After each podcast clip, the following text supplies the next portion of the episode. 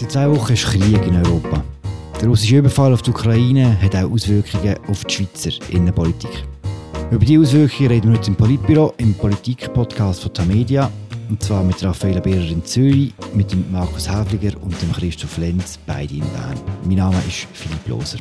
Hallo zusammen. Hallo zusammen. Hallo. Hallo miteinander. Geschätzte Kolleginnen und Kollegen, die Freude, mit Ihnen in eine maskenlose und plexiglasfreie Session zu starten, wird zugegebenermaßen getrübt über das Leid in der Ukraine. Es ist eingetroffen, worauf wir so sehr gehofft hatten, dass es nicht eintrifft. Krieg auf europäischem Boden. Im Moment ist gerade Session in Bern. Die, die schon dort waren, die nicht an der Fasnacht oder so sich umgetümmelt haben, wie normal ist diese Session? Also man kann sicher sagen, von den Bedingungen her ist es wieder normaler, weil ja die ganzen Corona-Bedingungen nicht mehr so ausgeprägt sind. Aber inhaltlich prägt also schon der Krieg in der Ukraine Diskussionen in der Ratssaal, aber auch außerhalb, äh, wenn Parlamentarier miteinander reden. Also zum Beispiel hat es am Anfang, am ersten Tag im Nationalrat eine Erklärung gegeben, eine Schweigeminute wegen dem Krieg und auch Standing Ovations für den ukrainischen Botschafter in der Schweiz. Und dann gibt's auch ganz konkrete äh, Vorstöße und Fragen, die eingereicht äh, worden sind und debattiert werden zum Krieg und zu der Rolle der Schweiz vor allem und welche Folgen das alles äh, für die Schweiz noch haben. Und am Anfang der Session ist ja das Hin und Her vom Bundesrat, ob jetzt die Schweiz die Sanktionen, die internationalen Sanktionen soll übernehmen oder nicht. Das hat natürlich auch im Parlament sehr stark zu reden gegeben. Und schließlich ist am heutigen Donnerstag, wo wir das Politbüro aufzeichnen, hat es noch eine Debatte gegeben zu der Kandidatur Kandidatur von der Schweiz für den UNO-Sicherheitsrat. Und die geraten ja jetzt gerade auch noch einen ganz speziellen Fokus vor dem aktuellen Hintergrund von diesen kriegerischen Geschehen in Europa. Nur weil wir zuerst mal deine Stimme gehört haben, Raffaella, du hast zwar gesagt, Corona-Massnahmen gibt es keine mehr in der Session, das heisst aber nicht, dass man keine Corona mehr bekommen kann, oder? Das ist sehr gut zusammengefasst, ja. aber bist auf dem Weg von, von der Besserung, wie wir auch gehört. Markus, du bist auch in der Session gewesen. Wie hast du es wahrgenommen bis jetzt? Äh, ganz ehrlich, ich bin eben gerade nicht so viel in der Session gewesen, weil die Session ist schon vorher recht mager bestückt gewesen, haben wenig wichtige Themen und wir sind auch als Bundeshausredaktoren, wir haben uns in den letzten zehn Tagen viel mehr mit dem Bundesrat und sie Agieren befasst als mit der Session. Ähm, es ist auch so ein Zeichen von so einer Krise, wie, ähnlich wie der Pandemie, wie das Parlament sofort in den Hintergrund rückt gegenüber der Exekutive. Das letzte Mal haben wir im Politbüro über das Schweizer Neutralitätskonzept geredet.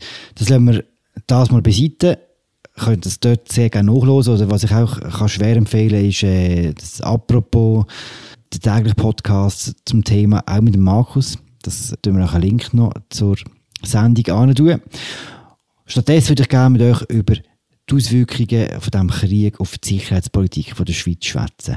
Seid ihr sehr erstaunt gewesen, wie schnell es gegangen ist, bis die ersten Milliarden für die Armee gefordert worden sind. Ja, vielleicht schon, schon ein bisschen erstaunt auch. Es hat ja eigentlich äh, sehr kurz nach dem Einfall von äh, der russischen Armee in der Ukraine schon da und dort, unter anderem in, in Deutschland äh, vom Kanzler Olaf Scholz, quasi so erste Milliardenbeträge gegeben, die äh, in Aussicht gestellt worden sind, aber dass auch die Diskussion so schnell in die Schweiz eingemeindet wird. Das hat mich schon noch überrascht. Und äh, beispielsweise die SVP hat eine 7 Milliarden Armee gefordert. Ähm, das sind etwa 2 Milliarden mehr, wie aktuell der Bund für die Armee ausgibt. Und da wäre schon eine recht massive Erhöhung.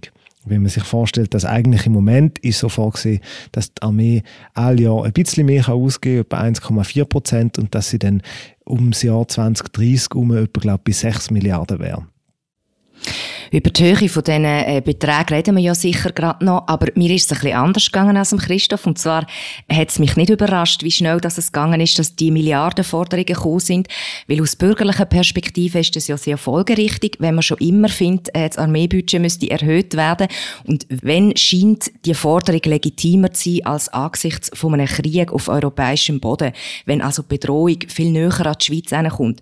Und insofern so aus ähm, parteitaktischer Sicht hat das sicher sicher total Sinn gemacht, dass man sehr schnell einfahrt mit diesen Forderungen und auch gerade mal ins Feld absteckt und sagt, über was, also was Diskussionsgrundlage ähm, soll sein. Und dann hast du ja noch den Scholz, den sozialdemokratischen Kanzler in Deutschland erwähnt. Und das ist ja auch sehr bemerkenswert gewesen, wie schnell dort Geld gesprochen worden ist. Und umso legitimierter hat sich das schweizerische bürgerliche Lager äh, gefühlt es ist gleich interessant, wie schnell das sie gekommen sind, die FDP und die SVP. Am ersten Sessionstag haben beide ihre Vorstöße ready gehabt. Und was auch interessant ist, sie verlangen wirklich praktisch Copy-Paste das Gleiche. Nämlich eben 2 Milliarden mehr Budget und 20.000 Soldaten mehr, also 120.000 statt 100.000 heute. Beide Parteien verlangen das Gleiche und sie behaupten ja, sie haben es nicht abgesprochen miteinander. Also das ist ja gleich noch äh, interessant, äh, wie sie die gleichen Schluss gezogen haben. Und ich bin vielleicht in einem Punkt äh, mit der Raffaella nicht ganz einig. Es ist richtig, dass die SVP immer ein höheres Armeebudget gefordert hat. Bei der FDP ist es also nicht so eindeutig, oder? Also die FDP ist weniger eindeutig in ihrer Sicherheitspolitik in den, in den letzten Jahren, was die Höhe vom Budget angeht, als, äh, als die SVP. Die FDP wird natürlich aktuell auch ähm, von einem neuen Präsident prägt, wo äh, die Sicherheitspolitik sehr hoch gewichtet. Das hat er von Anfang an gemacht und ist also von Anfang an von seiner Amtszeit und ist am Anfang ja recht belächelt worden für das, so ein bisschen als äh, ewig gestrige. Das ist doch nicht so wichtig und das ist eine falsche Positionierung von der FDP. Und jetzt kann er natürlich die Karte voll ausspielen. Was ist Thierry Burkhardt im Militär? Ja, ich glaube, er ist, äh, hat einen Offiziersgrad, Hauptmann, wenn ich mich nicht täusche, so einen eher so einen geschenkten Hauptmannsgrad ist das auch, glaube so viel ich weiß. Trotz allem unterscheidet er sich von seinen irgendwie Fahrvorgängern aus den 70er, 80er Jahren, die meistens irgendwie noch Regimentskommandanten und so sind. Also es ist doch ein bisschen eine andere, eine andere äh, Zeit auch in dieser Hinsicht. Aber was richtig ist, der Thierry Burkhardt hat Sicherheitspolitik als Politiker schon immer oder länger hochgewichtet. Er ist ja auch der Mitgründer und Präsident, glaube immer noch, von der Anti-XOA, wo die Bürgerlichen versucht haben zu lancieren. Wobei so ein durchschlagender Erfolg ist sie bis jetzt noch nicht Ich kann nicht einmal aus dem Kopf den genauen Namen zitieren. Irgendwie Allianz Sicherheitspolitik etwas. Also sie haben ein bisschen einen weniger knackigen Namen verwünscht als XOA. Aber, ähm, aber sie sind Trotz allem muss man sagen, er hat das Thema schon vorher bewirtschaftet und hat schon vorher wollen, vor dem Krieg der Sicherheitspolitik wieder mehr Gewicht geben, Thierry Burkhardt. Das stimmt, Thierry Burkhardt ist ein Sicherheitspolitiker und er kann das Thema natürlich sehr glaubwürdig grundsätzlich verkörpern. Was ich eh noch überraschend gefunden habe, in den ersten Tagen von dem Krieg ist, wie schnell die FDP und die SVP glaubt haben zu wissen, was die Schweizer Armee jetzt braucht. Dass es nämlich mehr Mann sind und mehr Geld und mehr Panzer. So. Und das finde ich insofern irgendwie kurios, weil man ja im Moment überhaupt nicht weiß, was passieren wird. Also ist das, was da am Kollabieren ist, ist das tatsächlich irgendwie die ähm, stabile Friedensordnung äh, in Europa oder ist das, was eigentlich am Kollabieren ist, vielleicht der letzte ernstzunehmende Nicht-NATO-Machtplayer äh, auf dem Kontinent, nämlich Russland, ist möglicherweise am Ende von dem Konflikt NATO-Hegemonie in Europa viel stärker, einfach weil quasi ein Gegenspieler geschwächt äh, aus, der, aus dem Konflikt hervorgeht. Und je nachdem sind die Schlussfolgerungen, die man sicherheitspolitisch muss ziehen als Schweiz, ganz andere. Und deshalb finde ich es einfach so, habe ich es irritierend gefunden persönlich, wie schnell, dass man gemeint hat, mit mehr Geld, mehr Mann und mehr Panzer müssen wir das Problem lösen. Fairerweise muss man sagen, von den panzerreduzierenden Vorstößen noch nicht. Aber es ist schon interessant, dass ja Verteidigungsministerin Viola Amherd und der Thomas Süssli in Interviews, die sie gegeben, hat und, gegeben haben, also unter anderem bei uns in äh, der Media-Zeitungen und in der Sonntagszeitung, eher ein bisschen auf Bremse gegangen sind. Also beide haben einmal grundsätzlich gesagt, ja, selbstverständlich können wir mehr Geld brauchen. Es wäre wahrscheinlich auch gut, ein bisschen mehr zu investieren, aber der Tenor, wenn ich ihn jetzt zusammenfasse, ist auch ein bisschen, wir müssen schon zuerst jetzt mal schauen, was brauchen wir überhaupt und wir könnten auch zwei Milliarden, also sie, die Vorstöße von FDP, SVP, ich glaube, sie, haben die, sie reden von sofortiger Aufstockung. Und die SVP sagt, glaube in einem ersten Schritt soll man um zwei Milliarden nur gehen. Also das insinuiert ja, dass später dann noch mehr Geld braucht.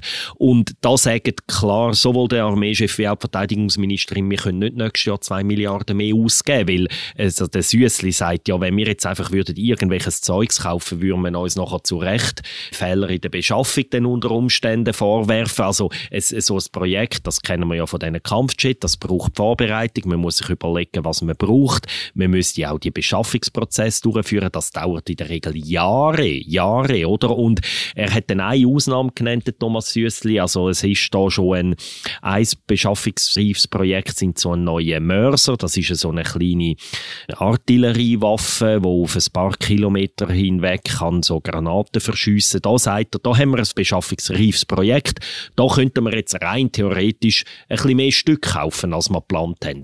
Aber sonst ist nicht man kann nicht einfach in den Laden gehen und das nächste Jahr ein paar Kampfjets und ein paar Luftabwehrraketen mehr kaufen. Das ist gar nicht möglich technisch.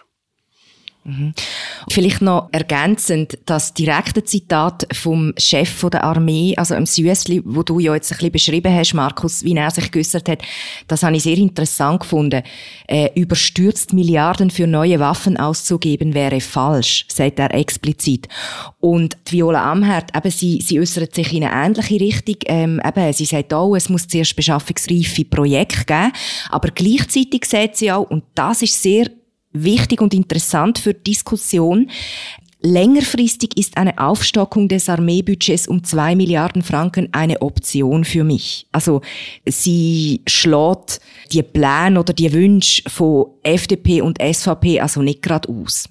Und da finde ich, müssen schon, das finde ich schon eine bemerkenswerte Aussage von der Viola Amherd, weil der Thomas Süssli hat in der ASMZ, das ist die wichtigste Militärzeitung der Schweiz, Ende letztes Jahr in einem Gastbeitrag geschrieben, in einem Absatz hat er geschrieben, dass das Geld der Armee heute eigentlich nicht langt damals, vor dem Krieg, für die Pläne, die sie haben, für die Modernisierungen, die sie eh schon geplant haben. Also die Armee hat ja zum Beispiel, das war eine Geschichte von uns, gewesen, vor ein paar Monaten müssen bekannt geben, dass sie riesige Probleme in der Informatik haben, mit riesigen Kostenüberschreitungen. Äh, da reden wir von über 100 Millionen pro Jahr und sie haben das letzte Jahr müssen wegen diesen Kostenüberschreitungen bei den Munitionskäufen sparen. Also aus Sicht von der Armee sind sie schon vorher extrem knapp dran gewesen. Und ich habe dann die Aussage hier gelesen in dieser Zeitung, habe ein bisschen angefangen zu recherchieren. Im Nachhinein bereue ich ein bisschen, dass ich den Artikel nachher nicht wirklich zu Boden gebracht habe. Und dort war eher so der Tenor, gewesen, wo man so im Umfeld VBS gehört hat, ja, also die Armee muss schon selber schauen, wie sie mit dem heutigen Budget rankommt. Also es war nicht so gewesen, dass auch Frau Amherd, sie hat jetzt da schon auch einen bemerkenswerten ähm, Kurswechsel aus meiner Sicht vollzogen. Sie ist nicht die Einzige, äh, das ist auch nicht als Kritik gemeint gemeint, aber es ist da schon auf Seite Armee, Verteidigungsdepartement und man muss auch sagen, bei den bürgerlichen Sicherheitspolitikern, bei vielen, die jetzt im Parlament ja sagen, zum Teil sagen sie jetzt, wir haben es immer gesagt, ja, ist schon nicht ganz so, ganz ehrlich, oder? Es gibt da jetzt schon ein Umdenken, wo ein Move, ähm, ob der richtig oder falsch ist, würde ich da gar nicht bewerten, sondern einfach, es ist ein interessanter Move im Gang da, auf vielerlei Ebenen. Zum Glück haben wir einen fleissigen Leser von der Schweizer Armeezeitschrift in unserer Runde, der diese Widersprüche aufdeckt. Ja, ich weiß nicht, ob ich den Eindruck, die Aussagen von der Viola Emherd werden jetzt da vielleicht ein bisschen überstrapaziert. Ich meine, als Verteidigungsministerin hat sie, ist sie nicht nur gegenüber dem Bundesrat und gegenüber ihrer Partei, sondern sie muss auch gegenüber der Armee und gegenüber der Generäl ähm, irgendwie glaubwürdig bleiben. Und ich kann mir vorstellen, dass es nicht gut wird ankommen in der Armee, wenn sie äh, jetzt sagen, das Geld wo sie unter keinen Umständen. Der, Minister muss mir mal zeigen, wo findet eine Aufstockung von seinem Budget um 2 Milliarden, sagt für ihn keine Option. Ganz grundsätzlich gefragt, wenn man jetzt die Forderungen der Bürgerlichen nimmt, äh, die Reaktion darauf von der äh, Viola Amherd und dem Thomas Süssli, wie opportun ist denn so etwas Schreckliches wie der Krieg in der Ukraine auszunutzen für die eigenen politischen Zwecke? Weil das, die Bürgerlichen mehr Geld für die Armee weiter schon nichts Neues. Nein, aber das ist, da bin ich nicht einverstanden. Wenn die Bürgerlichen als Gesamtblock mehr Geld hätten wollen, hätten sie es schon lange können haben. Das ist ein Konsens gewesen, ein Kompromiss. Heutige Armeebudget, wir müssen da sagen, wir haben es schon erhöht in den letzten zwei, drei Jahren, recht substanziell. Also es ist schon umgegangen, um, ich kann es jetzt nicht mehr genau aber um mehrere hundert Millionen pro Jahr. Und wenn die Bürgerlichen als Ganzes das hätten wollen, hätten sie schon vor fünf Jahren können das auf 10 Milliarden auftun. Das heutige Armeebudget ist ein breiter politischer Kompromiss im Parlament von der Linken mit den Bürgerlichen inklusive FDP. Die SAP ist da immer ein bisschen ausgeschert. Also, also anders gefragt, ist es denn populistisch, was die Bürgerlichen jetzt machen? Also ich finde es einmal a priori, dass man nach so einem Krieg, wo jetzt wirklich in dem Ausmaß her uns alle überrascht, sich fragt, was das für die Schweiz heißt, auf Ebene Sicherheitspolitik, auf Ebene Energieversorgung, auf Ebene Außenpolitik, Neutralität, äh, Landesversorgung. Also das finde ich ist ja völlig normal aus meiner Sicht. Also sogar hoffentlich stellen wir uns alle diese Fragen. Also bis in Privathaushalt die und halt auch auf Ebene Staat ich bin ganz deiner Meinung. Was sicher da ist, ist bei mir ein gewisses Befremden, dass man bei teils Leuten also namentlich auch bei der FDP zum Beispiel, den Eindruck hat, es ist für sie eine Befreiung, dass man nach dem schwierigen und verfluchten Virus jetzt mal ein Problem hat, wo irgendwie handfest ist, wo es einen klaren Bösewicht gibt. Äh, glücklicherweise ist er quasi auch der alte Bösewicht aus dem Kalten Krieg, wo dann schon irgendwie die bürgerliche Schweiz dagegen mobilisiert war und da ist eine Basis, auf der man jetzt aufbauen kann. Und äh, dass man das Findbild mobilisiert oder remobilisiert und äh, das Thema so drehen dass es für die eigene Sicherheitspolitik und auf die eigene Mühle geht. So. Das ist einfach ein bisschen befremdend, wie schnell das da gegangen ist. Ja, und es, es ist natürlich objektiv festgestellt, das politische Momentum liegt im Moment bei ihnen und sie nutzen das jetzt auch. Das ist sicher etwas, was man kann konstatieren kann. Also ich sehe es ähnlich wie ihr, vielleicht nicht in allen Punkten, aber grundsätzlich finde ich es auch wichtig, dass, also ich meine, das ist so eine Erschütterung für ganz Europa und man sieht auch in ganz Europa, in ganz vielen verschiedenen Ländern, wie sich alte Gewissheiten verschieben oder in Frage gestellt werden. Und da finde ich es auch äh, opportun, wenn man nachher in der Schweiz äh, ganz grundlegende Fragen aufwirft und zum Diskutieren, das habe ich am Anfang gesagt, braucht es ja auch mal eine Grundlage. Und äh, die bürgerliche Seite hat da einfach wollen, äh, Pflock einschlagen, dass man etwas hat, über das man nachher auf der dieser Grundlage man nachher kann diskutieren kann. Ähm, was ich vielleicht nicht so gleicher Ansicht bin wie der, wie der Christoph, ist so die Inneninterpretation, wie viel Kalkül da dahinter steckt, also mit diesen Feindbildern. Ich glaube viel mehr, dass es schon, also dass auch in der politischen Schweiz der Schock über was passiert ist, über die schier Aggression und, und die weitreichenden Folgen, die es für ganz Europa hat, dass der Schock sehr tief sitzt und dass man so der Sicherheitsgedanke halt auch reflexartig, also eben sicher nicht nur im bürgerlichen Lager, sondern ganz grundsätzlich, dass man das sehr hoch gewichtet. Aber es ist nicht so, dass man gerade in einer Schocksituation häufig auf das zugreift, was man kennt und was man schon mal erlebt hat. Und ist darum der Vergleich von Christoph mit dem Kalten Krieg und mit, äh, mit den Blöcken, was es damals in der Schweiz geht, schon halt auch treffend. Und stehen wir jetzt quasi wieder am Anfang von so einer Renaissance von, von dem politischen Kalten Krieg in der Schweiz? Es scheint für mich mit dem Konflikt sehr plausibel, dass die Sicherheitsfrage eine sehr große Bedeutung überkommt in der politischen Debatte im Land in den nächsten Monaten. Und ich habe bis jetzt den Eindruck, dass großmehrheitlich die Flügel so ein bisschen in ihre alten Positionen zurückgehen. Auch eben vielleicht ein bisschen reflexartig, wie es, wie es Raffaella genannt hat. Auf der Linken findet man irgendwie also findet einen schönen Teil, findet, ähm, man müsste über Abrüstung reden, äh, mehr Waffen schaffen nicht mehr Sicherheit. Nachher gibt es ein paar, in der, namentlich in der SP, wo auch in der ersten Woche nach dem Angriff gesagt haben, sie haben sich giert. Das habe ich eine bemerkenswerte Äußerung gefunden, zum Beispiel von der Franziska Roth. Sie haben sich giert, man müsste, sagen wir, das Artilleriesystem behalten und nicht äh, ausmustern bei der Armee. Und dann bei den Bürgerlichen wiederum ähm, ist es, wie gesagt, so ein, ein, ein, ein Wettbieten geworden, wie, wie stark und wie teuer die Armee sollte sein. Und das ist tatsächlich so ein bisschen die alte Setzung aus dem Kalten Krieg, die sich da neu ergibt. Da vielleicht noch kurze Klammern zur Rolle von der Franziska Roth. Das ist ja eine Solothurner SP-Nationalrätin. Sie hat sich auch mal für das SP-Präsidium interessiert. Wie man jetzt ja weiss, ist denn das Wermut Meyer, das Duo wurde. Und das ist schon interessant, weil es gibt mehrere Punkte, wo sie nicht auf Linie von der Parteispitze ist. Und ich finde es bemerkenswert, wenn Politiker im Stand sind und das auch öffentlich sagen, ich habe mich geirrt, wenn sich die Situation so grundlegend ändert ändert. Das finde ich eigentlich noch ein positives Merkmal von Politikern und Politikerinnen. Der Armeechef hat ja ein ähnliches Bekenntnis abgeleitet. Er hat ja gesagt, in dem Interview mhm. mit äh, unseren Kollegen, mit Gaschuler und Benny Gaffner, hat er ja gesagt, er hätte nicht gedacht, dass die Russen wirklich werden einmarschieren. Ist auch bemerkenswert äh, ehrlich gewesen, ja. Aber offenbar ist er nicht der Einzige im Schweizer Sicherheitsapparat, der das nicht gedacht hat, oder? Also, ja, wenn, wenn man Sicherheitspolitik redet, muss man schon auch noch erwähnen, wie ähm, unvorbereitet unser Nachrichtendienst war auf das Ganze ich finde jetzt, im Moment hat man das Gefühl, es könnte wieder in das Blockdenken gehen, wo wir hatten, oder im Kalten Krieg, oder der Bürgerblock, wo einfach äh, so mit dem militärisch-industriellen Komplex zusammen irgendwie die Sicherheitspolitik von der Schweiz macht, mit einer grossen Landarmee und so, und die Linke, wo einfach jahrzehntelang dagegen anrennt. Im Moment finde ich spannend ist, wie wird sich Mitte positionieren. Die hat sich in meiner Wahrnehmung bis jetzt eher zurückgehalten, so.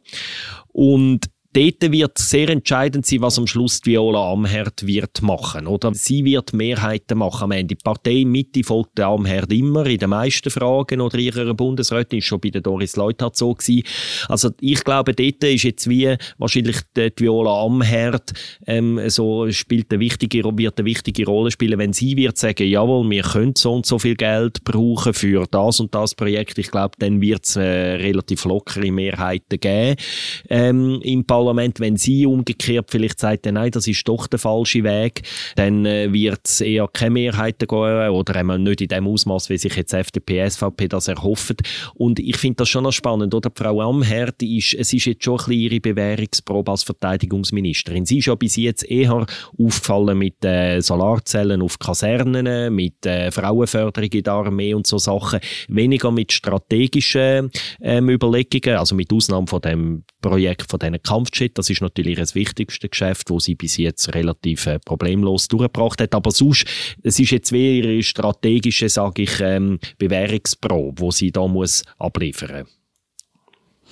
Die Rolle der Amherd, die du jetzt äh, ansprichst, Markus, ist tatsächlich sehr interessant. Also man kann eigentlich Stand jetzt schon davon ausgehen, dass es irgendeine Form von Erhöhung für das Budget wird geben, weil die Mitte, wie du richtig gesagt hast, wird ihre äh, zuständige Bundesrätin sicher nicht im Regen stehen lassen. Und eben, ich habe das vorher zitiert, Amherd kann sich das vorstellen. Sie ist ein bisschen zurückhaltend gewesen, was den Zeitrahmen betrifft, also wie schnell man da soll äh, das Budget erhöhen. Aber sie hat sich schon dafür ausgesprochen. Und wenn SVP, FDP und Mitte dafür sind, dann ist das eine Mehrheit und ich kann mir jetzt schon ähm, einigermaßen risikolos sagen, dass es da eine Veränderung wird geben. Und interessant ist auch, dass sie in ihrer Rolle als früher linke Parteiflügel von der Mitte zugehörig sicher auch in diesen Fragen noch eine besondere Glaubwürdigkeit hat, eben gerade so gegen die linken Ränder jetzt, jetzt von der Mitte und dass da dann auch mehr Geschlossenheit durch das ähm, erwartet werden kann. Sie ist zudem jemand, wo, bevor sie Bundesrätin geworden ist, sich mit dem Dossier, wo sie jetzt drinnen ist, nicht schwergewichtig befasst hat. Das heißt, sie geht mit einem einigermaßen unverbrauchten Blick dran hin, also all, ohne ganze Altlasten. Und darum wird sie auch im ganzen Parlament mehr Glaubwürdigkeit haben, wenn es darum geht, wie konkret äh, erhöht man das Budget und wo, welche Beschaffungen muss man priorisieren. Also, ich wollte jetzt nicht äh, Party crashen da, aber das Ding ist einfach, es gibt, ähm, es gibt ja schon noch so, wie, man muss wissen, für wer das man das Geld ausgeben will. Und das ist im Moment bei der Armee gar nicht so einfach. Ähm, in den letzten Jahren ist eigentlich das Problem von der Armee immer da gewesen, das Geld überhaupt loszuwerden. Sie haben nicht genug Ressourcen, um überhaupt die teuren Beschaffungsprojekte zu realisieren, wo man müsste können realisieren. Und die Ressourcen, die Personalressourcen, werden es auch in Zukunft nicht haben, weil man extrem vorsichtig ist, damit äh, den Stellenplafond zu erhöhen seitens vom Parlament. Der zweite Punkt ist, natürlich sind im Prinzip ähm, alle bürgerlichen Parteien für eine Erhöhung vom Armeebudget. Aber konkret wird dann das Budget gemacht im, äh, im nächsten Winter, wenn man nicht weiß, ob die Situation noch tatsächlich nach der Erhöhung verlangt. Und vor allem im nächsten Winter, wenn man erkennt, wie der Bundeshaushalt durch die zwei Jahre Pandemie tatsächlich schon belastet ist, wie hoch die Verschuldung ist und wo man dann müsste sagen, wo dass man das Geld sparen will, wo man künftig der Armee will geben Und das ist einfach, das ist nicht so simpel so. Und selbst wenn es ein prinzipielles Ja zu, zu mehr Geld gibt, im konkreten Fall ist das wirklich nicht so einfach, sondern Armeeausgaben müssen irgendwie eingebunden sein in ein sicherheitspolitisches Konzept und ob der Konflikt, das ganze sicherheitspolitische Konzept von der Schweizer Armee dermaßen über den Haufen wirft, möchte ich am Tag 14 oder am Tag 15 von der Invasion mal vorläufig noch bezweifeln. Also Christoph, du bist nicht ein Partycrasher, sondern du wirfst natürlich die fundamentale Frage aus. Sagen, wir brauchen mehr Geld, ist das eine. Die andere Frage ist, für was? Und die entscheidende Frage ist für das, was ist eigentlich die Bedrohungslage der Schweiz, oder? Und das ist schon nicht ganz so trivial. Also, dass jetzt der Putin mit seinen Panzerkolonnen direkt bis ins Emmental durchmarschiert, ist auch nach dem Krieg ja eher unwahrscheinlich. Also, muss man sagen... Ist eher noch unwahrscheinlicher geworden. Genau, er kommt ja nicht einmal bis er auf Kiew. Nicht einmal bis auf Kiew, in zwei Wochen. Und genau. eben, also, fällt schon mal das Szenario, einfach mehr Panzerabwehrwaffen und mehr Pan Kampfpanzer kaufen, ist wahrscheinlich jetzt nicht das erste Szenario. Gut, was brauchen wir denn? Möglicherweise ist die Luftraumsicherung noch wichtiger geworden. Aber ähm, da kaufen wir jetzt die Kampfjets F-35, Luftabwehrraketen Patriot sollten noch gekauft werden. Nicht so viel, vielleicht kann man dort mit den Zahlen umgehen, weil das vielleicht tatsächlich in einer erhöhten Spannung ein realistisches Szenario wird, dass wenn jetzt zu einem europäischen Krieg könnte sich auswachsen, dass man dann vielleicht auch mehr Mittel müsste haben, um irgendwelche Cruise-Missiles abschiessen, whatever. Das ist vielleicht schon eher realistisch. Also ich finde die ganze Lageanalyse nach, wie Christoph sagt, nach 14 Tagen Krieg ist nicht ganz banal und ich glaube, das ist auch der Hintergrund von der relativ zurückhaltenden Äußerungen vom Armeechef und von der Verteidigungsministerin. Also was, wie was wir da einlaufen, ist schwer abschätzbar heute. Und vielleicht einfach noch ein Gedanken im, im Ganzen rein, was aus meiner Sicht aber einigermaßen sicher ist dass die gesamten Verteidigungsaufwendungen von Europa als Ganzes werden wachsen. Das halte ich für sehr plausibel. Und ich glaube einfach, dass sich die Schweiz dem gesamteuropäischen Rüstungsanstrengungen nicht entziehen kann. Gerade als Reichsland wird sie ihren Teil müssen leisten. Heute, heute leisten wir einen unterdurchschnittlichen Anteil. Also unsere Ausgaben gemessen an der, am BIP sind kleiner als in den meisten europäischen Ländern. Also ich glaube einfach, die Schweiz wird sich da müssen beteiligen. Die große Frage ist einfach, an was genau? Das ist wie die eine Seite dieser Debatte, oder? Quasi darüber, braucht auch mehr, mehr Geld. Wenn ja, für was? Wenn man es jetzt noch politisch anschaut und wenn man es vom, vom Lager und vom Block denken haben, würde mich noch interessieren, was macht denn jetzt die Linke in dieser Situation? Und ich meine nicht nur Leute wie Franziska Roth, die quasi öffentlich sagen, sie haben sich geht, sondern ganz grundsätzlich die linken Parteien, SP, die Grünen, wie sollen sich die in dieser Situation verhalten?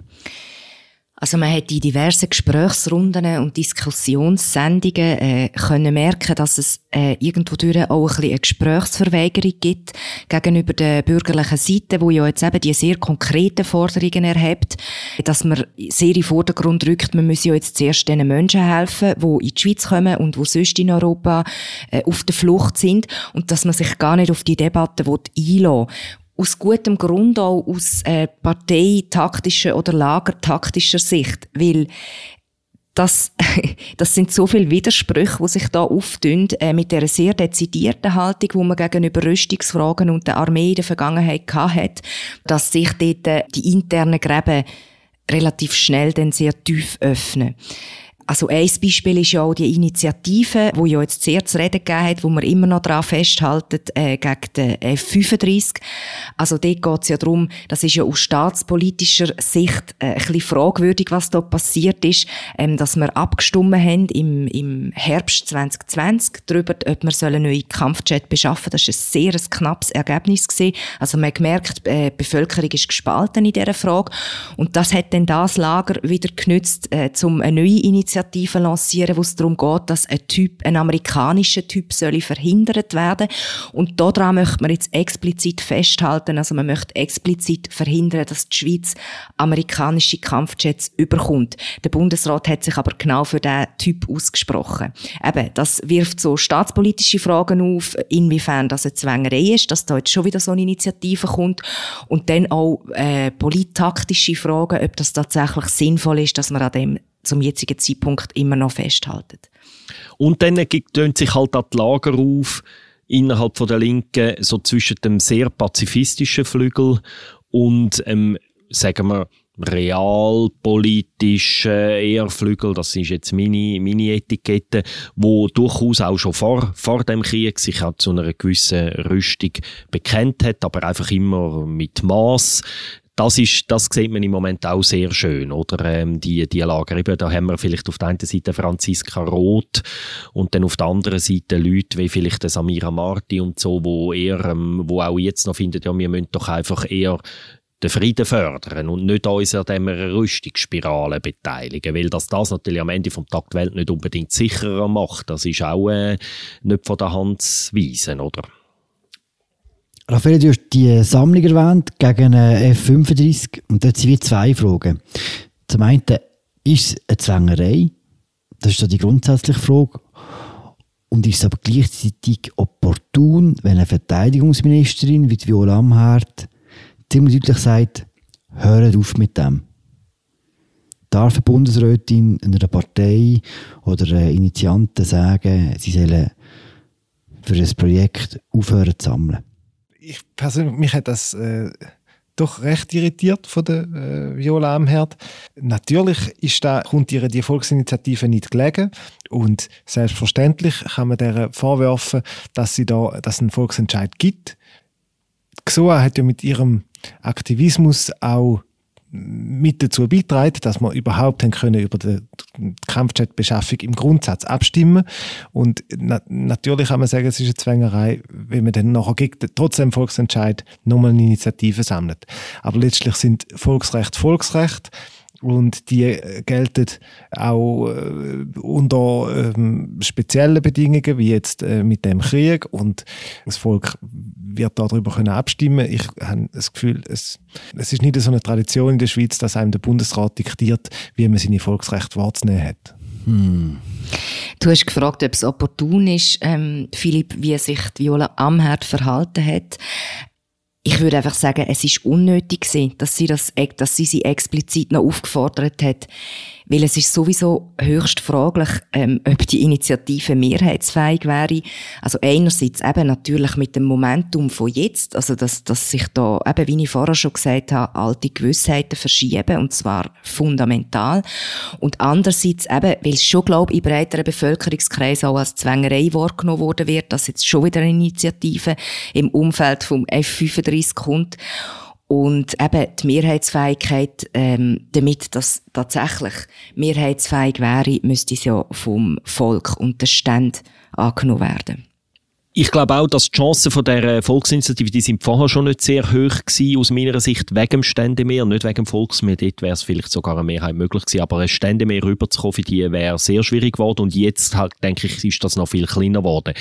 Der Punkt ist aber ein bisschen, und darum ist die Volksinitiative für Befürworter der Kampfjet-Beschaffung eben trotzdem ein grösseres Problem, weil sie verzögert Beschaffung.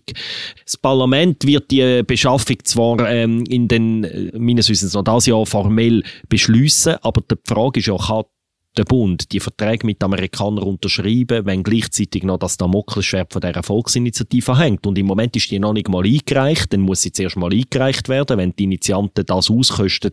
Ich habe jetzt nicht genau im Kopf, wenn die Frist abläuft, aber das, da haben sie noch ein bisschen Zeit, dann braucht es Behandlungsfrist, es muss im Parlament beraten werden. Also der Kauf verzögert sich sicher und daher weist du jetzt darauf hin, ja, wenn wir nicht vorwärts machen, gerade jetzt, wo auch andere Länder noch sicher mehr Kampfschätze kaufen, könnte es sein, dass wir dann in den, in den Lieferfristen hinterher rutschen und nach anderen bedient werden. Also von dem her, es ist schon die Initiative, sogar wenn sie am Schluss sollte abgelehnt werden, sie hat möglicherweise Folgen auf das Beschaffungsprojekt.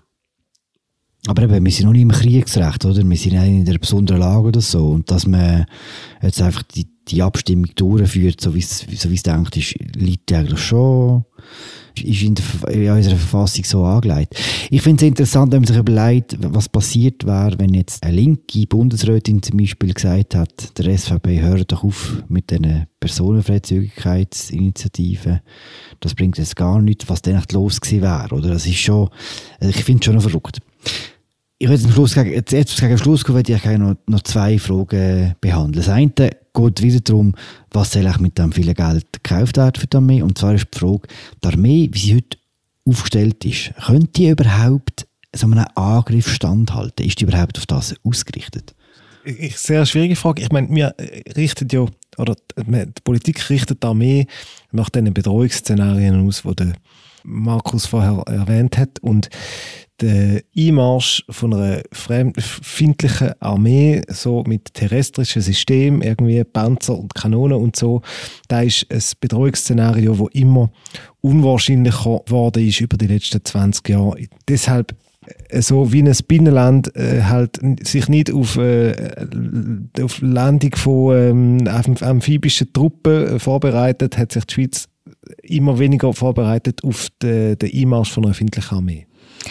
Also man könnte ja die Frage vielleicht auch in den Wort von unserem Armeechef Thomas Süssli beantworten. Und er sagt also genau auf die Frage hin, so ein Krieg wie jetzt in der Ukraine herrscht, wie lange die Schweiz dem könnte standhalten, sagt er ja ja, am Anfang schon, so wie wir jetzt aufgestellt sind, aber eben nur für wenige Wochen. Und dann sagt er, dann äh, würde ja, weil es ein Verteidigungsfall ist, dann wäre ja die Neutralität sowieso hinfällig und dann nachher würde man sich mit, mit anderen Staaten, mit Partnern zusammentun und auch äh, mit der NATO verbünden und dann könnte man so besser Widerstand leisten. Und das finde ich schon noch, also was wir jetzt noch gar nicht diskutiert haben und vielleicht auch, um die Klammern gar nicht zu lang machen, ähm, ein NATO-Beitritt zum Beispiel von der Schweiz ähm, hätte natürlich noch eine ganz andere Implikationen. Im Expertenkreis wird das jetzt schon relativ virulent diskutiert, also dass die Schweiz äh, sich muss überlegen oder müsste überlegen, der NATO beizutreten.